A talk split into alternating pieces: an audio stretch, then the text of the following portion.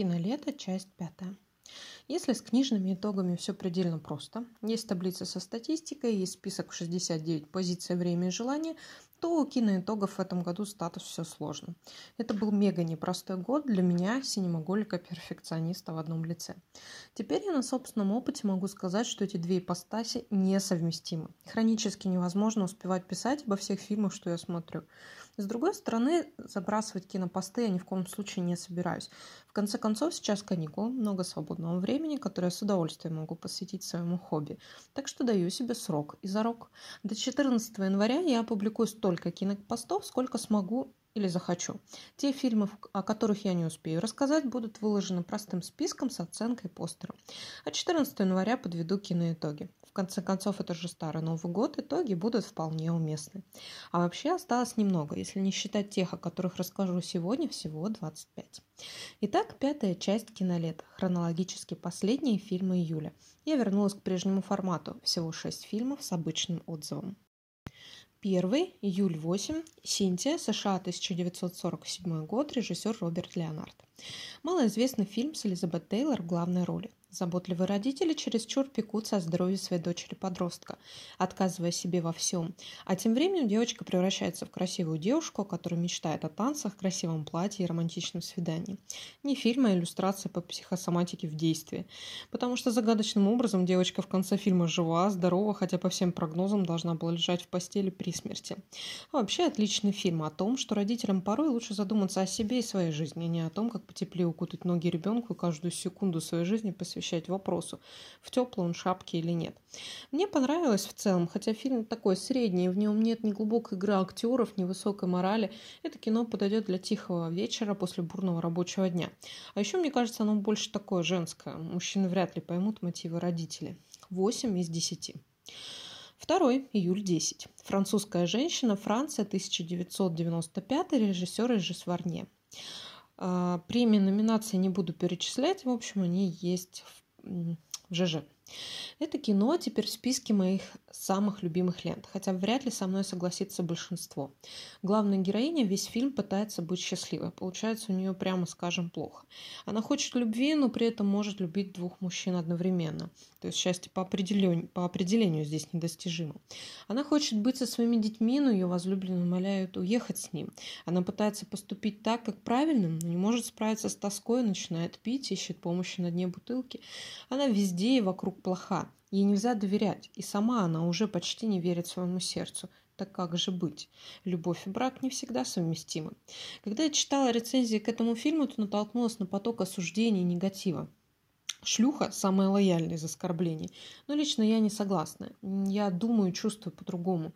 Я не вижу смысла говорить о своей позиции, потому что у каждого она будет своя. Потому что отношение к этому фильму и к этой героине будет строиться исключительно на моральных принципах и жизненном опыте, которые у всех разные, даже при наличии там общих базовых ценностей. А потому, ну, каждый ведь останется при своем мнении. И я тоже. Потрясающая игра Эммануэль Биар и Даниэля Атой. Великолепная режиссерская работа. Третий, июля 11, Париж, Техас, Германия, Франция, Великобритания, 1984 год. Режиссер Вим Вендерс, опять не считая премии номинации. Один из лучших фильмов за прошлый год. Это я уже мысленно готовлюсь к подведению итогов. А вообще фильм так выстроен, что ценности морали и вот это вот чувство ничего себе приходит только после финала.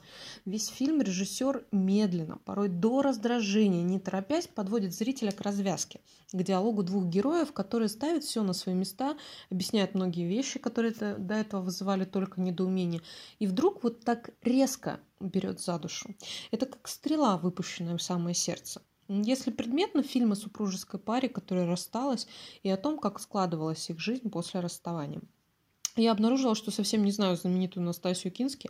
То есть я видела ее «Город и деревня» 2001 года. У меня стоит на кинопоиске 3 из 10.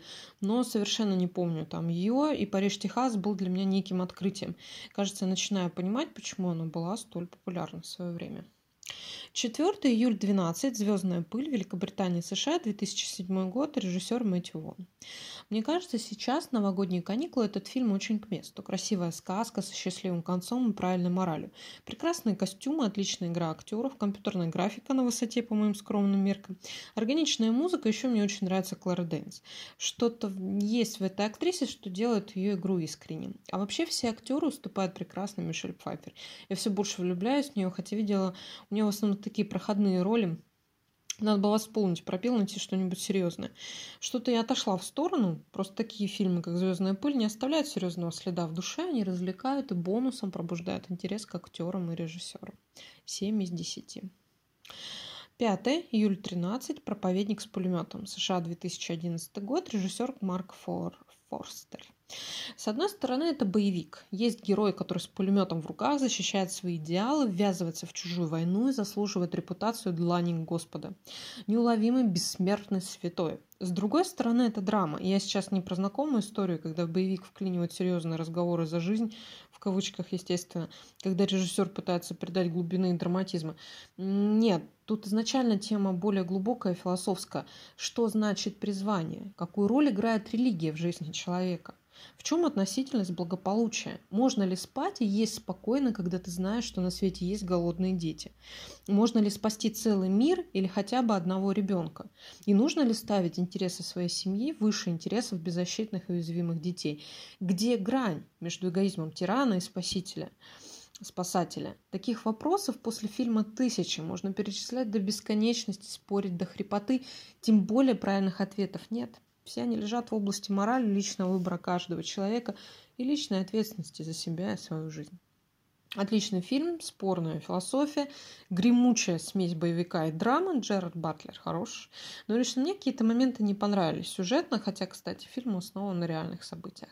8 из 10. И шестой, четырнадцатый фильм в июле «Законопослушный гражданин США» 2009, режиссер Гэри, Гэри Грей. Кроме всего прочего, 2020 год прошел у меня под знаком пересмотра старых фильмов с большой буквы.